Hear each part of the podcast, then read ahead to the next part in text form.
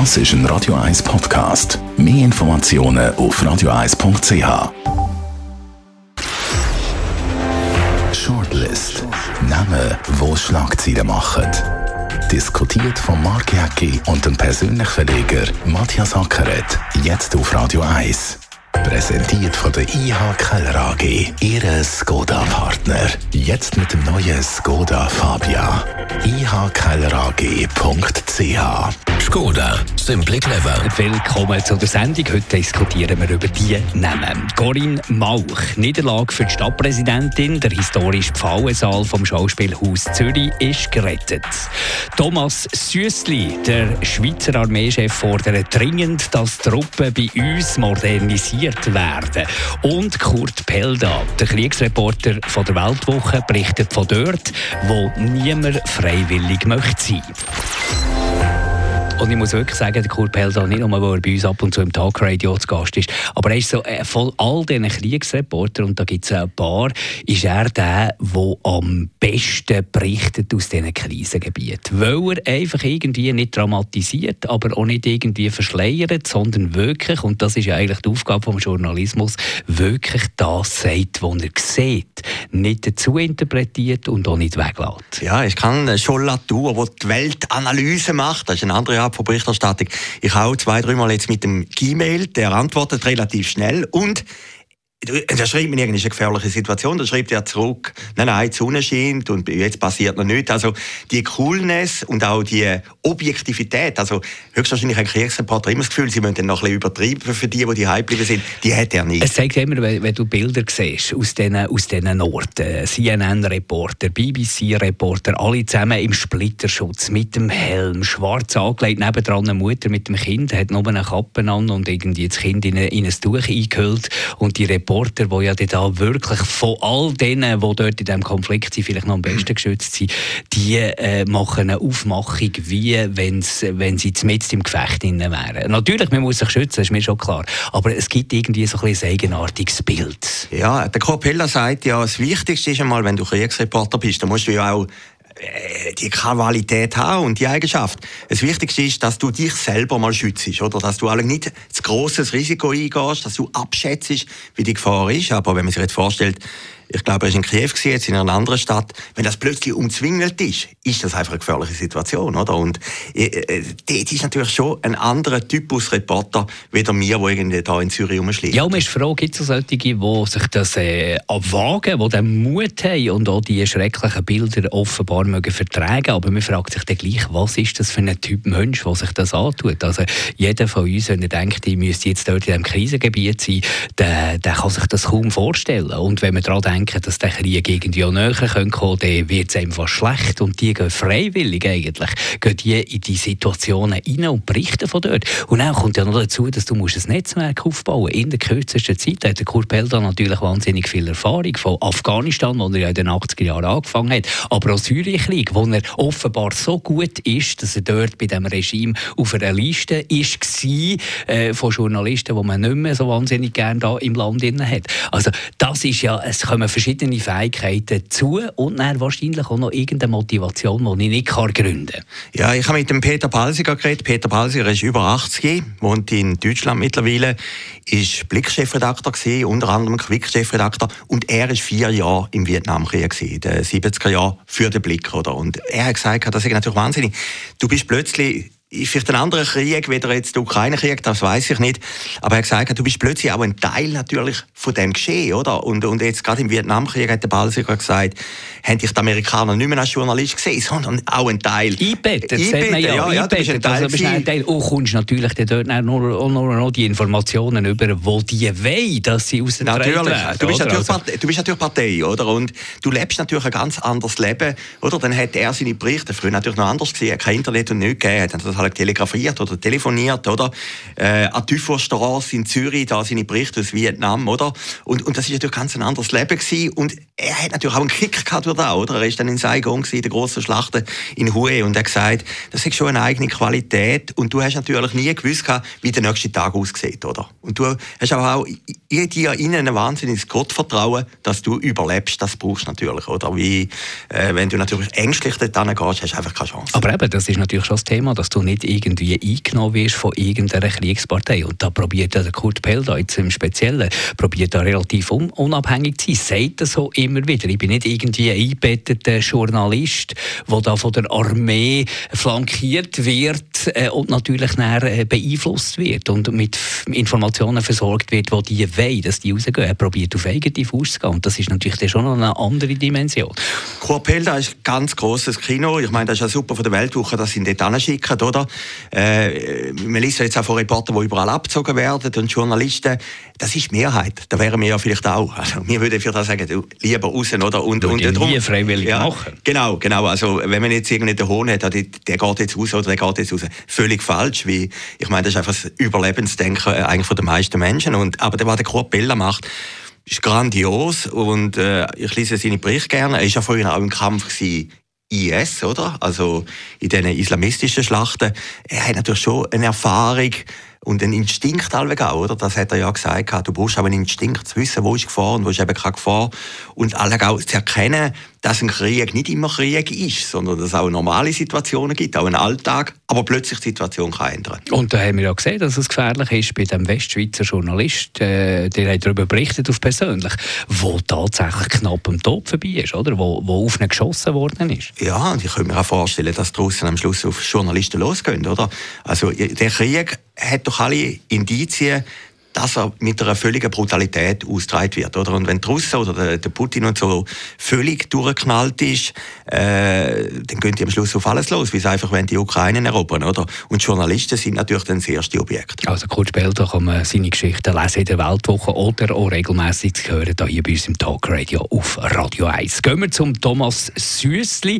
Der Schweizer Armeechef fordert dringend, dass Truppen bei uns modernisiert sollen werden. Und es kommt natürlich in der ganzen Debatte so ein, bisschen ein Geschmäckchen dazu, dass jetzt natürlich jeder, der Forderungen hat, und die Armee ist lang, äh, vor allem für, für, müssen sparen und jetzt ist so ein bisschen der Moment, wo man es ausnutzt, habe ich das Gefühl, so ein bisschen äh, Forderungen durchzubringen. Ja, aber das ist ja normal. Wenn nicht jetzt, dann nie, oder? Ich meine, Armee ist ja nie ein Thema gewesen. Also, ich mag mich erinnern, vor vier, fünf Wochen habe ich mit jemandem diskutiert, gibt es die Armee noch, muss noch jemand überhaupt in Interesse und so. Und jetzt merkt man plötzlich, die Welt ist gleich nicht so friedlich, wie wir es uns vorgestellt haben. Aber hat man können, äh, ja, man ganz, ganz ehrlich, oder? Es, ist, es, es zeugt doch ein von einer Naivität, das Gefühl zu haben, und ich kann mich noch an die Sprüche erinnern, ich meine, ich bin bei der XOA, in den grossen XOA-Zeiten bin ich gross geworden, oder FA-18-Debatten bin ich gross geworden. Und äh, dort hat es immer geheissen, äh, wir haben ja gar keinen Feind, es gibt ja gar keinen Krieg, Krieg wird es nie mehr geben. Ja, und das, das ist, ist natürlich eine Naivität äh, sondergleichen. Also, das, ja, das, aber das, das hat man schon dort gecheckt, dass das es schnell kann ändern kann. Wir hatten äh, Jugoslawienkrieg, wo ich in der Armee habe, die Flüchtlinge betreut dazu mal. Das war ein Assistenzdienst, also kein WK, kein Aktivdienst, aber ein Assistenzdienst. Und dort hat man doch schon ein bisschen gespürt, dass es wahnsinnig schnell kann kehren kann. Ja, also man hat ja gesagt, nach dem Fall von der Mauer, 89, oder? Geschichte ist zu Ende. Ein amerikanischer Wissenschaftler hat gesagt, die Geschichte ist zu Ende. Und man hat das irgendwie wollen glauben und hat es dann auch irgendwie geglaubt. Aber dann ist natürlich 9-11 gekommen, Jugoslawien-Konflikt, die ganzen Konflikte jetzt in Afghanistan.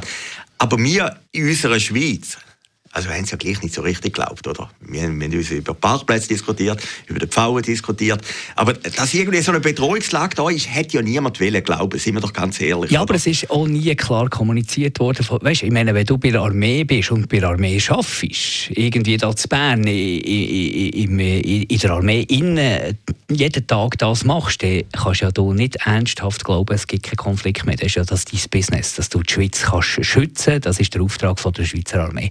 Dann müsstest du doch anders kommunizieren. Und das ist halt immer ein politisch rechts-links-Thema, die Armee. Gewesen. Immer. Ja, Rechts-links-Thema. Aber es hat nie wirklich richtig äh, klare Informationen gegeben, wie will man diese Armee weiterentwickeln. Klar, ja. wenn man jetzt nachlesen und so, würde man schon Informationen finden. Aber weißt du, so, für das grosse Ganze, dass das Bevölkerung aussen, äh, der Krieg weiter weg ist, nicht trifft, das ist, das ist ja fast ein bisschen klar. Man hat andere äh, Aufgaben jeden Tag. Aber wenn du in der Armee selber bist und jetzt plötzlich äh, probiert die Armee zu reagieren, finde ich ein bisschen spät. Ja, natürlich, aber die Armee hat ja keine Chance gehabt. Also ich habe es ja erlebt, ich war ja Bundeshauskorrespondent von, von Tele24 zu selber Zeit, bin mit dem Töll Vogi über die herumgereist und nachher mit dem Schmid, Sammy Schmid, der ja auch VBS-Chef war. Also das ist ja immer, auch im Bundesrat hat man gesagt, also wenn es keinen Job gibt, dann wirst du irgendein VBS-Chef, oder?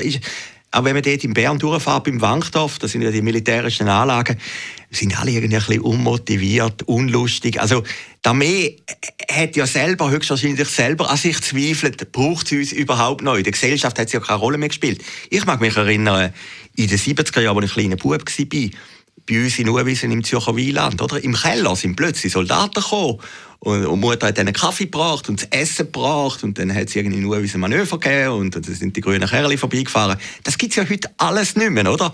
Also ich glaube, die Armee ist nicht nur selber schuld, sondern die Gesellschaft hat die Armee immer mehr an den Rand gedrängt. Und, und die Armee hat es nicht geschafft, die Gesellschaft klar zu machen, warum das es eine Armee braucht. Ja, aber es ist ja auch noch schwierig. Also wir haben es doch jetzt gesehen, der ganze... Ich muss immer sagen, wir haben einen Geheimdienst. Die Amerikaner haben Geheimdienst, alle einen Geheimdienst, oder? Und niemand hat realisiert, dass der Putin plötzlich äh, die Ukraine angreifen will. Vielleicht hat es irgendwo mal gestanden. Aber ja, die, aber hier das, in dieser Sendung. Ja, ja, wir haben es mal gesagt. auf, uns, auf, uns, auf uns hat jetzt dort niemand ja, genau. Aber das ist doch erstaunlich. Das ist doch erstaunlich. Der das Mensch, ist völlig erstaunlich. Der Mensch hat doch seine eigenen Probleme, hat seine eigene kleine Welt. Deine ist von Eglisau auf Zürich und meine ist von, von Wiedeken in Kreis 5. Das ist unsere Welt und, und, und dann denkst du nicht noch, es kann uns überfallen. Hundertprozentig einverstanden. Hundertprozentig einverstanden. Ich verstehe nicht, wenn jetzt die Leute jammern über den Benzinpreis, dass es Leute gibt, die sich aufregen, dass sich die Leute aufregen über den Benzinpreis. Das zeigende Problem, das jetzt unmittelbar bevorsteht, ist doch immer das Nächste. Das ist doch menschlich und das ist normal. Ich sage, ich mache auch keinen Vorwurf an die Bevölkerung, ich mache einen Vorwurf an der Armee, dass sie es in all dieser Zeit nicht geschafft hat, kommunizieren, wie wichtig die Armee ist und was man genau jetzt muss machen Bedrohungslage. Weißt, auch, äh, es wird ein klassischer Krieg geführt im Moment. Wir haben mit dem, im Talkradio mit einem Cyber-Experten geredet, mit dem Herrn Mayancourt. Und der sagt ganz klar, äh, Cybergeschichten können einen Krieg beeinflussen, absolut, aber sie können einen Krieg nicht entscheiden. Am Ende des Tages ist das, was man immer gesagt ja, die Bedrohungen sind jetzt anders. Logisch, dass die Bedrohungen neu dazukommen. Aber am Ende des Tages wird der gleiche klassische Krieg mit Panzer und Artillerie und Flugzeug geführt. Ja, Im Moment. Ja, das weiss man ja. Eigentlich, wenn du ein Land erobern willst, dann sind es immer Bodentruppen. Ja, aber das weiss man eben leider immer erst, wenn es passiert. Ja, natürlich. Es wird ja niemand machen. Es ja, wie, es ja immer äh, blutig ist, oder? Eigentlich würde man es am liebsten mit Flügern machen und automatisch mit Drohnen und weiß Gott was. Ja, aber wenn du sagst, die Armee hat es nicht geschafft, man hätte es auch nicht hören von der Armee. Das also, sein. also man hätte doch nicht mehr hören, dass die Armee sagt, wir sind wichtig. Aber jetzt noch etwas anderes. Erinnern wir uns zurück, vor einem halben Jahr haben wir ganz andere Diskussionen geführt. Da hat man doch gesagt, wieso hat sich niemand auf die Pandemie vorbereitet, oder? Ist heute kein Thema mehr, oder? Also, darum sage ich, vielleicht ist in einem halben Jahr die Ukraine als Thema vorbei. Wäre ja allgemein gut. Ich, ich glaube es nicht. Und dann ist wieder etwas anderes, vielleicht Hochwasser oder etwas. Und immer, der Mensch kann sich ja nicht auf alle Gefahren immer vorbereiten. Weil du bist ja immer mit deinem eigenen Universum beschäftigt. Aber es ist ein permanenter Ausnahmezustand. Natürlich, oder? Also man natürlich. muss, äh, äh, der Mensch muss sich dort anpassen. Wir haben jetzt auch lange Zeit mit, mit allen kleineren und größeren Problemen und so. Aber wir haben natürlich in der Schweiz auch sehr, sehr lange Zeit. Jetzt meine Generation, die nie etwas ernsthaft lebensbedrohliches erlebt hat. Ja, oder? Natürlich. es hat halt noch nie auf der Welt eine Generation gegeben, es hat noch nie auf der Welt eine Generation gegeben, unsere gehört, oder mich gehören auch so ein bisschen dazu, wo es so gut gegangen ist wie in der Schweiz jetzt. Und es hat auch nie eine Zeit gegeben, wo jeder sein ganzen Gedankenmüll jederzeit in der Welt kann schicken via Twitter. Und das ist auch nicht hilfreich in diesem Konflikt, habe ich manchmal das Gefühl. Natürlich. Und am Schluss, eben wie du vorhin gesagt hast, am Schluss ist ein klassischer Angriffskrieg ja, äh, Panzer sind ein bisschen moderner geworden, aber wenn wir Bilder anschauen vom Ersten Weltkrieg in Verdun, ja, es, es, sind immer noch Panzer, oder? Also dort hat sich in dieser Kriegsführung nichts geändert. Gehen wir zum Schluss noch zu der Corinne Mauch. Die Zürcher Stadtpräsidentin hat, das ist für sie ungewohnt, eine Niederlage erlitten, und zwar beim historischen Pfauensaal, da beim Schauspielhaus, gerade bei uns, mit dem Radiostudio in der Nähe. Äh, sie hat den wollen, zusammen mit dem Stadtrat, hat sie den wollen einen Neubau machen, abbrechen. Du hast dich, müssen wir transparent sein, dagegen engagiert und du hast schlussendlich gewonnen. Also die erste politische Erfolg, der Pfauensaal ist gerettet. Ja, also nicht ich allein. Also wir, wir haben dann das Komitee gegründet. Ich habe eine Radio 1 Kolumne gemacht und habe sehr viel Resonanz gehabt und dann gefunden, wir etwas machen und habe dann mit dem Peter Lesch zusammen, Bruno Kammerer, Martin Futter ein Komitee gemacht, rettet den Pfauen, wo wir können unterschreiben. Und da haben sehr, sehr viele Leute unterschrieben Und äh, dort ist die Aktion auch ein bisschen popularisiert worden. Aber es hat ein Komitee gegeben pro Pfauen von Beat Schlepfer für Künstler und dann hat es den Heimatschutz, der sehr aktiv war und so. Aber, aber wie gesagt, das ist dann plötzlich so eine Welle geworden. Aber der Stadtrat und der Verwaltungsrat vom Schauspielhaus sind eigentlich bis zum Schluss davon ausgegangen, äh, sie können den Bau durchziehen. Ja. Und die ganz grosse Frage ist ja, wie kann sich der Stadtrat so fest täuschen und so in eine, in eine Situation verrennen wie bei dem Fallensaal? Das ist ja fast, also für mich, wo jetzt nicht ein regelmäßiger Schauspielhausgänger bin, muss ich ehrlich gesagt zugeben.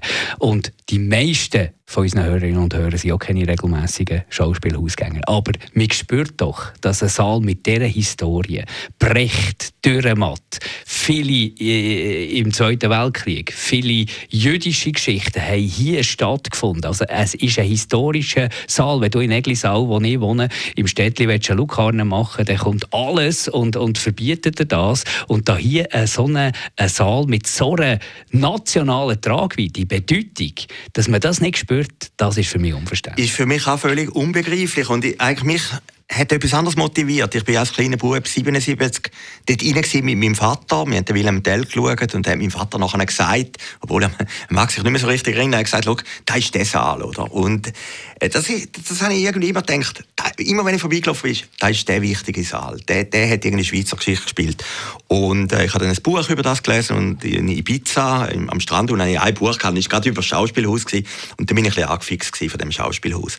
Und gestern hat im Rat, ich bin dann schauen, im Gemeinderat, hat ein Grüner gesagt, äh, jetzt ich den Namen nicht mehr, äh, von, von Wittig, er hat etwas Interessantes gesagt. Er hat gesagt, wenn er mit den Schülern, ist ein Lehrer, in den Saal geht, dann sagen alle Schüler ruhig. Und ich kann das nachvollziehen. Du bist in dem Saal, spürst du die Aura, dass das einfach etwas Außergewöhnliches ist, oder? Und ich begreife den Stadtrat nicht, ich begreife auch nicht den Verwaltungsrat vom Schauspielhaus, der immer sagt, da kann man kein Theater spielen. Nein, das Gegenteil ist wahr. Man hat 80 Jahre lang grossartiges Theater da gespielt und man soll doch weiterhin in diesem Saal in Theater spielen. Und dass jetzt vor allem auch die Niederlage hat, ist alle aber gewisse, ich jetzt mal ein bisschen salopp, eine gewisse Selbstständigkeit. Die Argumentation, ich kann nicht richtig Theater spielen, das habe ich auch nicht äh, verstanden. Aber ich bin natürlich nicht ein Theater-Insider. Ich weiß nicht, was es heute braucht. Für mich äh, geht es immer noch noch drauf, es braucht eine gute Akustik, einen guten Ton, es braucht eine anständige Bühne und es braucht die Möglichkeit, Bühnenbilder und Licht dorthin zu tun. Also ja, ich sehe es dort auch nicht, wo es etwas Neues braucht. Und dann haben wir natürlich schon den Schiffbau. Ich meine, der Schiffbau und der Pfauen zusammen, das ist ja grandios. Das Ausland beneidet ja die Schweiz für diese Möglichkeit. Aber jetzt muss ich sagen, es ist super gelaufen, dass der Gemeinderat über Parteigrenzen raus, also die SP hat am Schluss, das ist völlig überraschend gewesen, stimmfrei gegeben. Ja, es ist ja keine Rechts-Links-Debatte. Ja, ja, ja, gut, ja, am äh, Anfang, am Anfang ist natürlich schon erratische Blöcke gehabt. Und dass die Grünen gekippt sind, ist grossartig gewesen. Ich meine, es ist ja gleich eine rot-grüne Regierung. Also grandios, aber wenn jetzt das nicht gewesen wäre, hätte es alle eine Volksabstimmung gegeben, die hätten wir auch müssen können. Nein, es ist super gelaufen, deutliches Resultat, der Tag geschrieben, große Niederlage für Corinne Mauch und ich hoffe einfach, dass der Stadtrat die Niederlage einsieht und, und jetzt halt schaut, dass man einen möglichst guten, neuen Pfauen macht mit, mit, mit dem alten Saal und äh, ähnliche Erfolgsgeschichte hat wie das Kongresshaus. Danke für zuzuhören. Danke dir, Matthias Ackeret, für mitdiskutieren. Diese Sendung gibt es frisch wieder in der Woche. Shortlist mit dem Mark Jäcki und dem Matthias Ackeret. Zum Nachlesen und Abonnieren als Podcast auf radioeis.ch.